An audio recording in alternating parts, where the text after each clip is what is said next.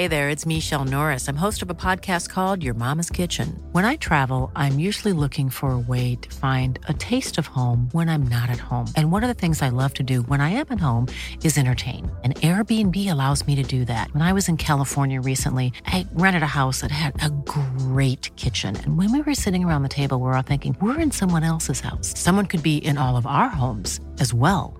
If you have a home, but you're not always at home, you have an Airbnb. Your home might be worth more than you think. Find out how much at airbnb.com/slash host.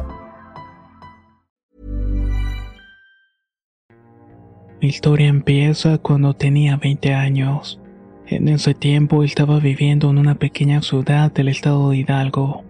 Siempre fui un joven trabajador y entusiasta que no dudaba en hacer lo necesario para sobrevivir. Y créanme que no temía en buscar el sustento para cumplir mis gustos, pero además tenía grandes aspiraciones para ir a la universidad. Quería convertirme en un abogado exitoso. Sin embargo, mis papás no tenían los medios para pagarme una educación universitaria, por lo que tuve que buscar una forma de costearme la carrera. Mis viejos eran mayores y los aquejaban las enfermedades y mi padre toda su vida había sido vendedor de chatarra. En tanto, mi madre lavaba ajeno y nunca quisieron prosperar.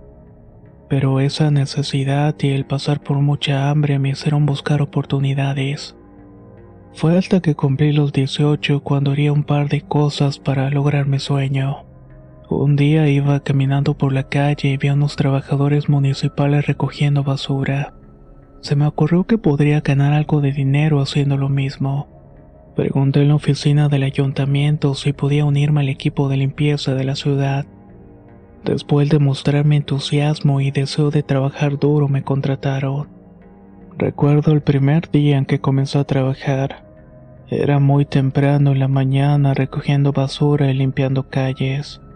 No era un trabajo fácil, pero lo hacía con dedicación y compromiso. Mientras trabajaba aprovechaba el tiempo para estudiar, leer y hacer tareas para comenzar a prepararme para el examen de admisión. A menudo llevaba conmigo un libro de derecho que había encontrado en un artero de libros viejos en una casa igual antigua. De hecho, lo solía leer durante los descansos. A pesar de que a veces me sentía cansado y desanimado, nunca me rendí. Sabía que mi trabajo era una forma de ayudarme a mí mismo y a mis sueños pero todos esos sueños eran truncados por algo horrible. Y siendo precisamente una tarde mientras trabajaba en la limpieza de la ciudad, encontré un objeto extraño en uno de los contenedores que habitualmente recogíamos. Estaba en una zona de casas muy antiguas y con una historia negra. En ese lugar habían ocurrido hechos de sangre y eventos trágicos. Debo decir que la mayoría de estos eran muy extraños y sin explicación. Cada que pasábamos por este lugar cuando nos tocaba sentía muchas cosas y no eran para nada buenas. Mis padres alguna vez me advirtieron sobre ello. Era una colonia en su mayoría abandonada de casas antiguas y decadentes. Sus calles estrechas te hacían imaginar cómo andar en laberintos oscuros que conducían a ninguna parte. Si te perdías ahí era seguro que te ibas a volver loco, por lo menos eso imaginaba. Las casas eran de estilo antiguo de principios de siglo, pero estaban todas ruinosas y llenas de negra humedad en las paredes que habían perdido el color. Tenían las ventanas rotas y puertas entreabiertas que se balanceaban con el viento. Algunas veces podía mirar rostros de gente de la tercera edad que te escudriñaban con recelo. Quizá por no habitar en ese lugar de locura con árboles marchitos y ramas retorcidas que parecían dedos que se extendían al cielo. El ambiente sombrío y lúgubre, como si hubiera algo siniestro acechando cada esquina, me hacía sentir nervios. Pero no solamente era yo, también a los compañeros que se apresuraban a recoger los contenedores en la zona. A medida que avanzabas por ahí comenzabas a sentir una sensación de zozobra acompañada de un pavor sin explicación. No podías evitar sentir que algo andaba mal y que hay algo que no debería estar ahí. El silencio es pesado y opresivo, solo interrumpido por el sonido de tus propios pasos y con el ruido habitual de recoger los contenedores. Cada ruido te hace saltar y girar para ver si hay algo detrás de ti, por si hay algo que te sigue o te estás echando en la oscuridad. La sensación de miedo es abrumadora, como si estuvieras en un sueño del cual no puedes despertar. Y no puedo explicar cómo es que te sentías de esa manera. Pero como dije, no era el único. Mis compañeros también manifestaban sentir lo mismo y no sabría cómo expresarlo. Pero mientras recogíamos la basura ahí precisamente sentíamos que algo nos estaba mirando desde las sombras. Las historias que había escuchado eran sobre eventos extraños y muertes todavía más extrañas en ese sitio. Y todo eso comenzaba a rondar en tu cabeza alimentando el miedo y haciéndote sentir más vulnerable. Cada que pasas frente a una de esas casas sientes como si algo te llamara desde adentro como si algo te estuviera invitando para que entres. Pero sabes que no debes hacerlo y que hay algo ahí que no seguro y que debes mantener la distancia. El ambiente se vuelve cada vez más ominoso, más opresivo y hasta sientes como si algo estuviera a punto de saltar hacia ti. Finalmente te rindes al miedo y huyes de la zona, pero con esa sensación de que has escapado por algo horrible. Esa experiencia deja una huella indeleble en tu memoria, una sensación de miedo y zozobra que nunca vas a poder olvidar. Así nos sentíamos todos, pero esta situación se volvería más horrenda en el momento que llegamos a una de las últimas casas. Una que sabíamos le había pertenecido a un hombre siniestro y despectivo con la gente que se acercaba a la casa. Muchas veces tuvimos problemas por esta situación y uno de los compañeros terminó enfrascándose en una discusión. Recuerdo que esa vez que pasamos rápidamente apuramos en terminar la recolección. Pude notar que había mucha basura en la caja del viejo Sebastián. Me llamó la atención muchos libros, ropa y antigüedades. El personal que sacaba la basura afirmó que el hombre había muerto sin dejar testamento que la casa la iban a vender los familiares que le quedaron, pero todo lo habrían de desechar y ya se habían llevado algunos muebles. Tiraron lo que consideraban basura y mientras revisaban noté varias cosas interesantes. Entre estas había una especie de máscara africana tallada de madera y con rasgos muy detallados. A pesar de su apariencia intrigante, no sé cómo me dio por llevármela para decorar una pared con afiches oscuros y música metal que me gustaba. Cuando finalmente salimos de ese lugar de miedo y locura, sentí mucho alivio y miraba con detenimiento el tesoro que había encontrado. Al llegar a mi casa, loco de un largo día de trabajo, decidí investigar un poco más sobre la máscara. Mientras lo hacía, mis padres se metieron al cuarto para saludarme e invariablemente miraron la máscara colocada en la cama. Mi madre de inmediato sintió una extraña energía proveniente de esta. Incluso miré cambios en el comportamiento y estado de ánimo de mi padre, pero no le di importancia pensando que únicamente era una coincidencia.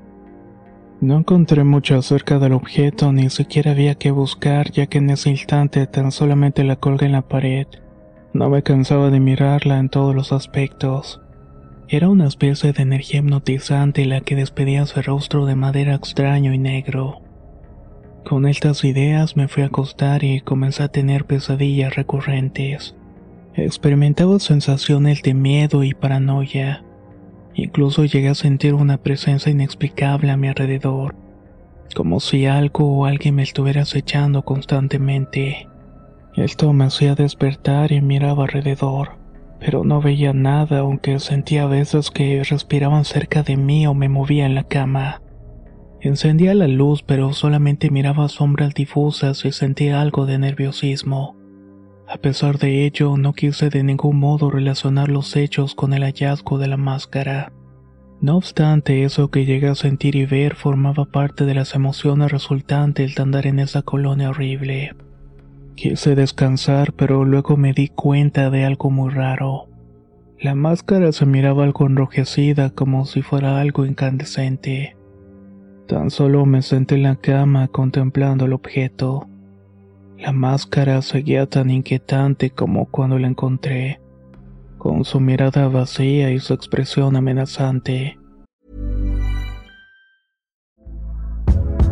Hey there, it's Michelle Norris. I'm host of a podcast called Your Mama's Kitchen. When I travel, I'm usually looking for a way to find a taste of home when I'm not at home. And one of the things I love to do when I am at home is entertain. And Airbnb allows me to do that. When I was in California recently, I rented a house that had a great kitchen. And when we were sitting around the table, we were all thinking, we're in someone else's house. Someone could be in all of our homes as well.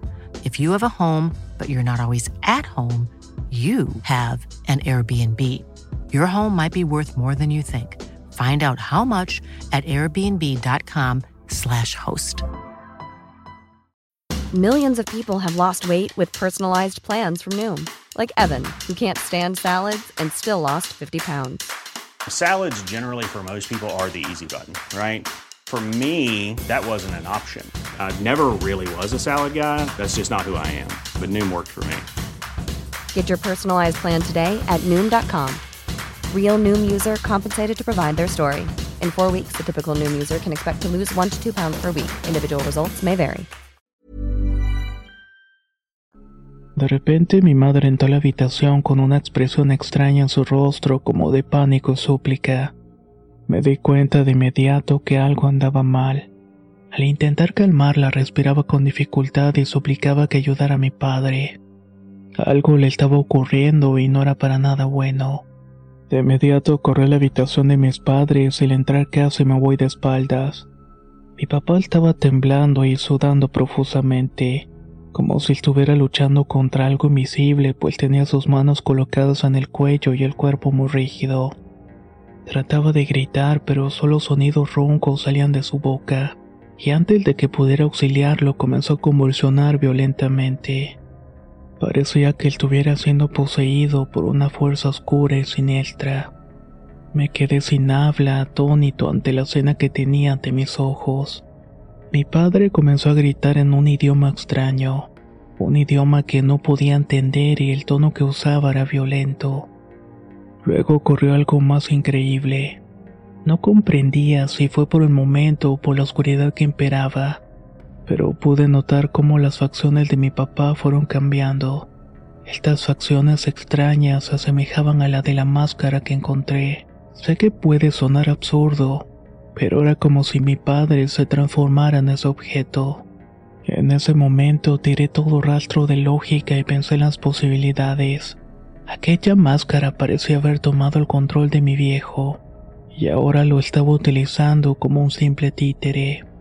Era horrible mirarlo con ese rostro descompuesto por la ira. Caminaba con los ojos blancos como si estuviera poseído por un demonio.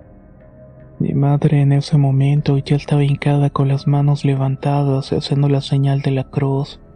Rezaba incansablemente y yo me paralicé del miedo incapaz de moverme. Cuando los rezos fueron en aumento y la violencia de mi padre hizo que huyera del cuarto, Intenté detenerlo, pero me dio un fuerte golpe que me mandó al piso. Solo le grité y miré cómo entraba a mi cuarto. Al seguirlo, con sorpresa vi que tenía la máscara entre sus manos y la estaba abrazando. Además, le estaba hablando como si de una persona se tratara. Era una locura mirar ese comportamiento demencial. La máscara africana estaba ahora a unos centímetros de su cara y podía sentir la energía oscura emanando de esta. Era una especie de electricidad que me recorría el cuerpo de diversas maneras. La extraña escena terminó con mi padre cayendo al suelo. Estaba agotado por el esfuerzo que hizo al luchar con la fuerza oscura que lo había poseído. Solo miré la máscara y me di cuenta que había subestimado su poder era mucho más peligrosa de lo que parecía, y ahora mi padre estaba sufriendo las consecuencias de haberla llevado a la casa. Es aquí donde comenzó la verdadera lucha por el alma de mi padre, y lo hizo en contra de esa fuerza oscura que lo poseía y era intensa y aterradora. Mi mamá estaba rezando con fervor mientras intentaba expulsar la presencia malévola con ordenanzas y mucha fe una que surgía del miedo y la visión de ver a su esposo en esa condición de lucha espiritual. Y yo pues no podía hacer mucho. Sufría un estado de shock incapaz de procesar lo que estaba pasando. Mi padre se retorcía y convulsionaba violentamente en el suelo. Se golpeaba de una manera trágica haciéndose daño de diversas formas. Intentaba ayudarlo, pero no sabía cómo. La energía que emanaba de la máscara era demasiado poderosa para ser detenida por nuestros pobres intentos. De pronto mi padre se levantó y comenzó a gritar en un idioma extraño. Sus ojos estaban nuevamente en blanco y su cuerpo temblaba con fuerza. Mi mamá se aferró con todo su cuerpo a mi papá intentando mantenerlo en el piso para evitar que se lastimara con las convulsiones. A veces podía notar cómo recuperaba por momentos el semblante y su verdadero rostro, solo para intentar suplicar que termináramos con su sufrimiento. La lucha era intensa y mi padre parecía estar ganando la batalla contra la fuerza oscura que lo poseía. Pero de repente su cuerpo se arqueó en una posesión extraña. Comenzó a hablar en el mismo idioma que había estado gritando antes. Mi madre se lanzó al piso para seguir rezando mientras intentaba someterlo de las violentas convulsiones y los efectos de la posesión. Era una situación caótica y aterradora. Aquella energía pareció estar aumentando en intensidad y esta provenía de la máscara. Finalmente, después de varios minutos de lucha, esta presencia malévola pareció retirarse del cuerpo de mi papá. Luego de un largo grito ronco se desplomó en el suelo. Estaba exhausto por el esfuerzo que había hecho. Mi mamá lo abrazó y yo me quedé a su lado. En ese momento mi corazón estaba saliéndose del pecho. Eso que había visto era increíble e imposible. La máscara africana había dejado una marca indeleble en nuestras vidas, pero sobre todo en la de mi padre que jadeaba con mucho esfuerzo. Me decía que debía destruir aquella máscara mientras tuviera la oportunidad. Debíamos de hacer algo para liberarnos de su influencia maligna. Y en ese mismo instante de desesperación traté de deshacerme de la máscara. La tomé con un pedazo de trapo y la coloqué en un costal para sacarla de la casa. A partir de ahí comenzó otro calvario. Sin importar lo que hiciera, parecía que ésta siempre volvía a nuestras vidas. Incluso cuando intenté quemarla o enterrarla, la máscara siempre volvía de algún modo. Mis padres también comenzaron a sufrir los efectos del embrujo y se sintieron cada vez más débiles, enfermos. Sobre todo mi papá, él cada noche parecía tener otro ataque de ansiedad y en ciertos momentos luchaba contra esa energía. La situación fue empeorando cuando comencé a experimentar alucinaciones y a perder el contacto con la realidad. Miraba cosas que no debían estar ahí. También escuchaba voces que lo insultaban y lo incitaban a hacer cosas terribles, además de escuchar tambores con su ruido intermitente e insoportable. Mi vida se volvió un infierno y no podía escapar de la máscara.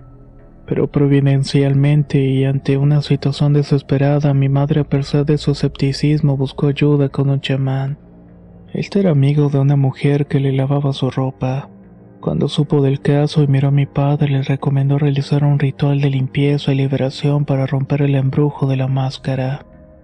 Con el tiempo y con mucho esfuerzo lograron liberarse del acoso espiritual y recuperar nuestras vidas. Fueron días de luchar en contra de las fuerzas oscuras que surgían de aquella cosa, y cuando pude hacerlo la destruí en pedazos y la quemé. Esta vez se hizo cenizas y la terminé arrojando a la basura.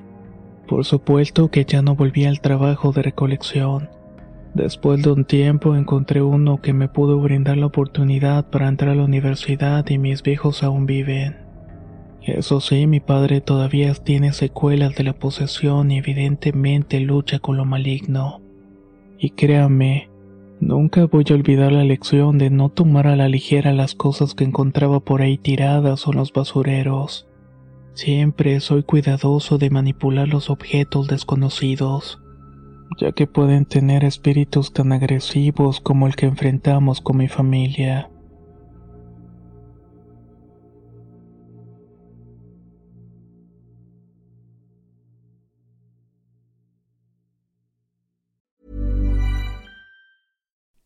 Like to look five years younger? In a clinical study, people that had volume added with Juvederm Voluma XC in the cheeks perceived themselves as looking five years younger at six months after treatment Look younger, feel like you. Add volume for lift and contour in the cheeks with Juvederm Voluma XC. Reverse signs of aging by adding volume to smooth laugh lines with Juvederm Volure XC. For important safety information and to find a licensed specialist, visit juvederm.com. That's J U V E D E R M.com. Not for people with severe allergic reactions, allergies to lidocaine, or the proteins used in Juvederm. Common side effects include injection site redness, swelling, pain, tenderness, firmness, lumps, bumps, bruising, discoloration, or itching. There's a risk of unintentional injection into a blood vessel, which can cause vision abnormalities, blindness, stroke, temporary scabs, or scarring. Talk to a licensed specialist to find out if it's right for you.